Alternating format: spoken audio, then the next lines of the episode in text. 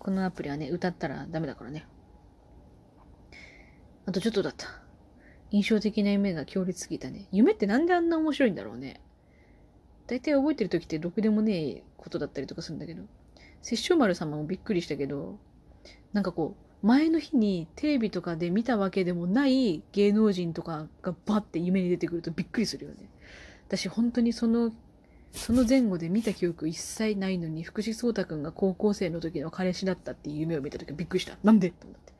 そんなに福士くんのこと好きだった記憶もないんだけど。覚えてんな。なんかそういうのあるな。未来への自分の手紙どんなこと書いた？えー、っとね、えー、っと、20歳の自分に向けてのやつをね、10歳ぐらいの時に書いて、小学校で保管してもらってたんですよ。で、それを20歳の時に、開けに行ったけど、私10歳ぐらいの時にはオタク始まってたから、なんかこう、すごいなんかこう、そんな感じのテンションでキモいこと書いてあったと思う。忘れちゃった。手紙は読んだなっていう記憶はあるけど。大雨の日何してる？大雨の日何してる？家で絵描いてるよ。ゴロゴロしつつ。理想の先生ってどんなの？えー、っとね、私先生に本当恵まれてきたので、えっ、ー、と、テストの裏用紙、早く終わったら落書きしていいよっていう先生もいたし、えー、私が高校滑り止めを受けずに本命一本だけで行って、実際受かったんだけど、その合格発表するときに、もう本当によかったって言って、私、私より泣いてんじゃないかぐらいの勢いで泣きながら喜んでくれた先生もいたし、あなた、歌やってたって言って聞いてきた音楽の先生いたし。専門の時の先生も、お前、お前はね、どうこう言うより、こう、様子を見るってみんなで決めたんだって言われたことあったし。好きにさせるって決めたんだって言って言われたことあったし。なんかそういう人たち。ちゃんとその子たちの適性を見れる人たちじゃないかな。高校の時の先生に、お前は先生が向いてるんだよって言われたんだけど、時々自分がそうやって先生だった場合とか、何かを教える立場になった場合のことを考えるけど、なんかこう教えて、自分の持ってることは全部教えてあげたいけど、その子を封じ込めてしまうようなことがあるんだったらそれはしたくないって思うかな。あくまで伸ばしてあげたいから。絵画教室の先生もうちでは基本的に褒めますっていう教育方針だったし。でも私あんま褒めるの上手じゃないんだよね。語彙力があんまりないから、具体的にどうこうって褒めるのが下手くそなんだよな。でもまああんまりマイナスなことは言わずに、プラスに転じてあげさせたいとは思う。ここから先は趣味や仕事などをご自由に当てはめてどうぞ。いや、難しい。いつから〇〇を始めた？〇〇をすると気にすることは？〇〇について今までどんなことをやってきた？あなたは待って〇〇とは？んじゃあまあ趣味だから絵を描くかな。いつから絵を描き始めた？知らん、知らん。気がついたら絵描いてた。4歳ぐらいからの記憶ではもう描いてたから多分2歳ぐらいからなんか描いてたんじゃね？絵を描くときに気にすることはいろいろキャラクター描くんだったらそのキャラクターの本編に似すぎた絵柄にならないようにって思うし、いろいろ勘違いさせるからね、そういうのは絶対避けたいし。まあでも、その各対象の感情とかが表に出ればいいなって思うし、肉感とか熱の通った感じとかが伝わるといいなって思う。言葉じゃなくても、絵だけで気持ちが伝わるといいなっていうのは思う。今までどんなことをやってきた普通に絵の勉強みたいなことは独学も含めてやってきたしやってるし。でもあんまりそういうのを強要するような人とは関わりたくない。ここはこうだろうっていう人とはあんまり関わりたくない。基本としてはそうかもしれないけど、自分の体とか自分の見れる、見られる範囲でしか素材を集められないからそういうこと言うけど、自分が知らないだけで、こういう作りの人だっているし、こういう作りの人だっているって私は思うから、なんかこう、なんかわからんでもないけど、こうだろうって言い切っちゃう人とはあんまり関わりたくないのでそういうのを避けるっていうのもまあやってきたことの一つかな。でもなんかこう生半可な感じのやつもあんまり得意じゃないからね。難しいとこですよ。私もいろいろプライドがあるんだなって自分で思うけど。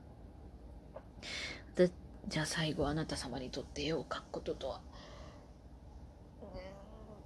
うーんなんだろうな。イコイコール私ではないけどイコール私って言えるぐらい多分ほとんど注いでる感じがする。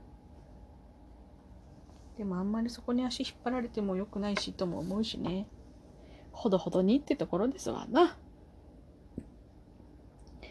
ちょっと変わった自己紹介なかなか面白かったね不思議なさっきのやつも不思議だったけれどもこれね、6分。ようしゃべるて。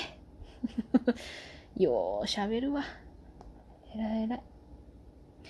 あとはね、面白そうだなって思ってたディズニー映画好きな人に100の質問。ディズニーの100、ディズニーの質問に答えた人に100の質問。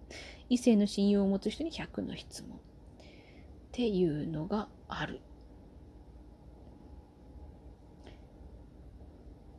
この異性の親友はさ、いるかいないか論とかっていうのはなんかこう、まあ、いるからいないっていう疑問が浮かぶんだろうなっていう感じだよな。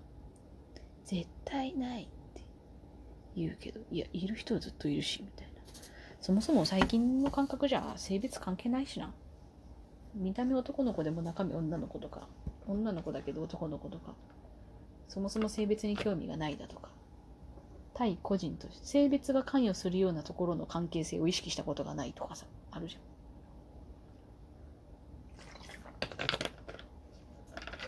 まあでも親友っていうか仲な仲いいと思ってたやつが知らないうちに結婚してたことはあったな。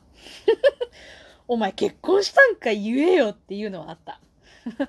私の周りそんなに結婚した子いないけど、親友って言えるぐらい仲いい自覚があった子がなんか結婚して子供生まれてたから、結婚して子供生まれてると思って。まあいい、まあ、そういうやつだし、まあいいけどって感じ。これは、抜粋して。でもなここ、その、知らないうちに結婚してたやつは、いつもなんかふらっと現れてふらっと遊ぶ約束しても結構当日すっぽかすようなやつだったしなんか適当。まあでもその適当でもなんとなく縁が続いてんだから珍しい方だとは思う。お互い適当にやり取りをしているな。でもなんかうちの親とも飲みに行くようなことがあったんですけどその私の友達界隈っていうのは。でなんかその時になんかなんだろうな私のことを尊敬してるってなんか言ってくれてたって聞いた。男の子その2人いるんですけど結婚した子とその子の連れとで。とよく飲んだり遊んだりしてましたけど。うちの親はねなんかこうぶっちゃけやっぱりそういうことはあるんだろうかみたいな。なんかこう男女として意識したことはあるんだろうかみたいなことをこう聞いたらしいけど下世話にも。でもなんかどっちかなんかそういうことを考える対象っていうよりかなんかこう尊敬してるところもあるんでみたいな言ってなんかいいやつみたいな空気が流れてた。ほっこりトイレから戻ってきたらなんかほっこりしてたみんなで。でなんか私にはあんまり聞かれたくなかったみたいで照れてたけど。そうかそうかって言って。女の子の親友はねもう2歳からずっと同じてかこう近所に住んでるという親友がいてもうその子は立派にお母さんやってるんでね2児の母親。旦那とも喧嘩も一つなんだかんだずっと一緒にいるし彼女がしんどくなければいいなと思いながら。でもなんか不思議。あの親友がやっぱりお母さんとして成長していってる側面っていうのが絶対に現れてくるからなんかこう不思議。ずっと昔のまんまの部分もあるから私はそっちの方をメインで喋っちゃうんだけどいまだに。だけど彼女は彼女でも親だしその保護者っていう立場でやり取りもしてるしっていうので私で支えてあげられるようなことになるだろうかみたいなのはある。まあその親友もその男女の親友どちらともまあうちの両親と連絡取り合える仲なので私の知らないところでそうやって相談事したりとかしてくれてるらしいのでまあそうやって縁がつながってるのはまあ私としてもありがたいかなとは思うけど。連絡はねみんな豆じゃないので私含め。親友連中みんな。みんな筆豆じゃないので適当に生きてますね。あの連絡ないのは何とやらって言うけれどもそんな感じ。なんだこの質問面白いな。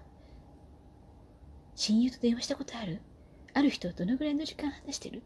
最高で何時間？なるほど。メモメモ。ちなみに私は4時間ですって。何行か全然関係ないことある。面白いな。まあでもねこ、これからの年でまた新しくできる親友っていうのもあるだろうしね。